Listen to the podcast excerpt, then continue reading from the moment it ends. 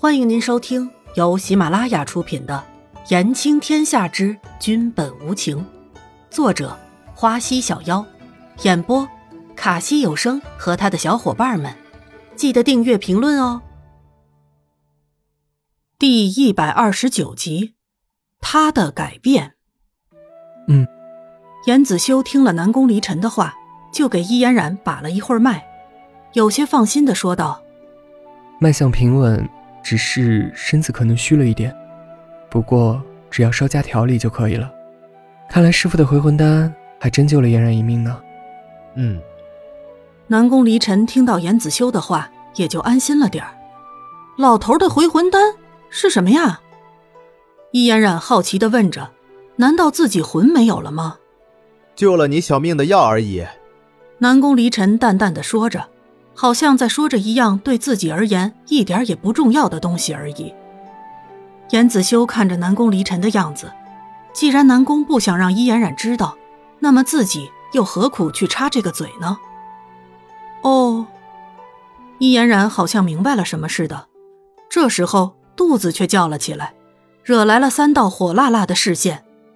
伊嫣然难为情的低下了头：“我饿了。”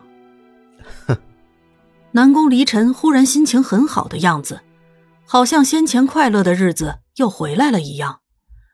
小德子有些不相信的看着自己主子笑了，这是多少年都没有遇上的事情了呀！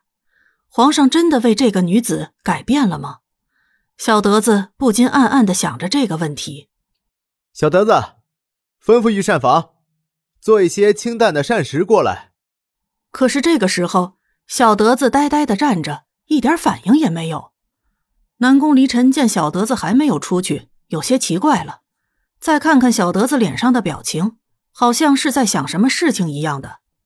南宫离尘清了一下嗓子，正色道：“小德子。”小德子这下是完全听到了南宫离尘的声音了，脑海里面回忆起了刚刚南宫离尘的话：“奴才这就去办。”易嫣然看着小德子傻傻的出去，有些失笑。打趣着说：“南宫离尘，你身边的人都蛮有特色的嘛。”南宫离尘哪里会不知道易嫣然想要表达什么意思？看看小德子出去的方向，回了一句：“不及某人。”易嫣然起先还没有回过神，不明白南宫离尘的话是什么意思。可是定神一想，好像是在说自己吗？不是，确定在说自己。你说谁呢？你，易嫣染像一只发狂的小野猫，边说话还狠狠地扭了一下南宫离尘的胳膊，一点都不怕南宫离尘。不是你还能有谁呢？女人，还是温柔一点好。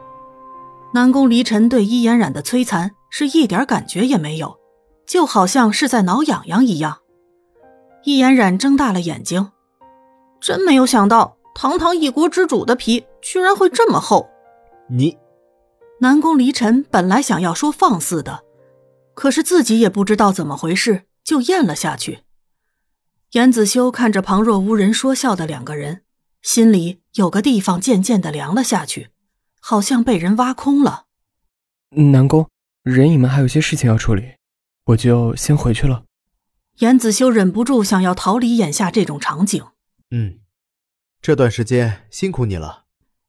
南宫离尘感激的对严子修说着：“这些日子本该自己处理的事情，都是严子修在替自己处理。”南宫离尘对于严子修真是有很多的歉意。严哥哥，你要去哪里啊？易嫣然有些害怕的问着。